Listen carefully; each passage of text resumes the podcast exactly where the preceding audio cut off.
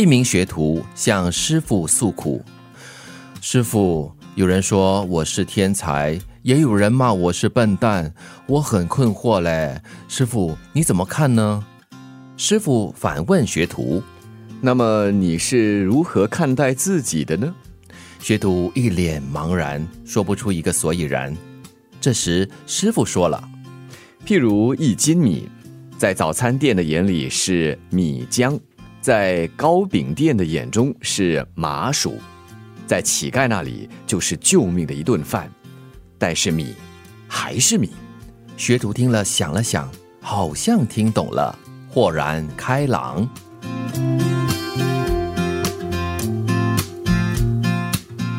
我们用谁的价值来判定自己的价值？我觉得这个很重要。嗯，因为你可能没有办法，就是适合每一个情境，适合每一个人。是，我觉得啦，做人最重要的是不要妄自菲薄，也不要过度的自信或者是狂妄自大。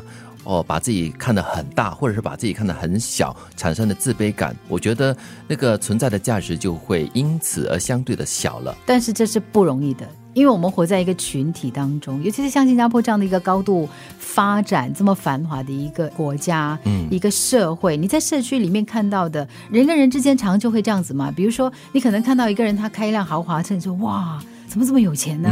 然后你可能心里会有一点点的那个，哎呀。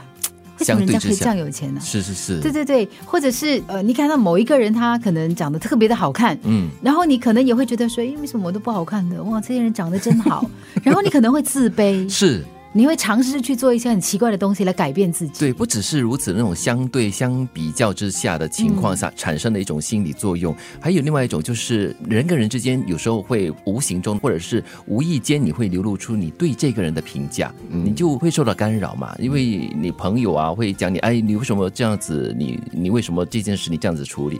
久而久之，你会对自己的一些原则啦，或者是一些价值观会产生了质疑。我觉得今时今日，我们要学会接受自己。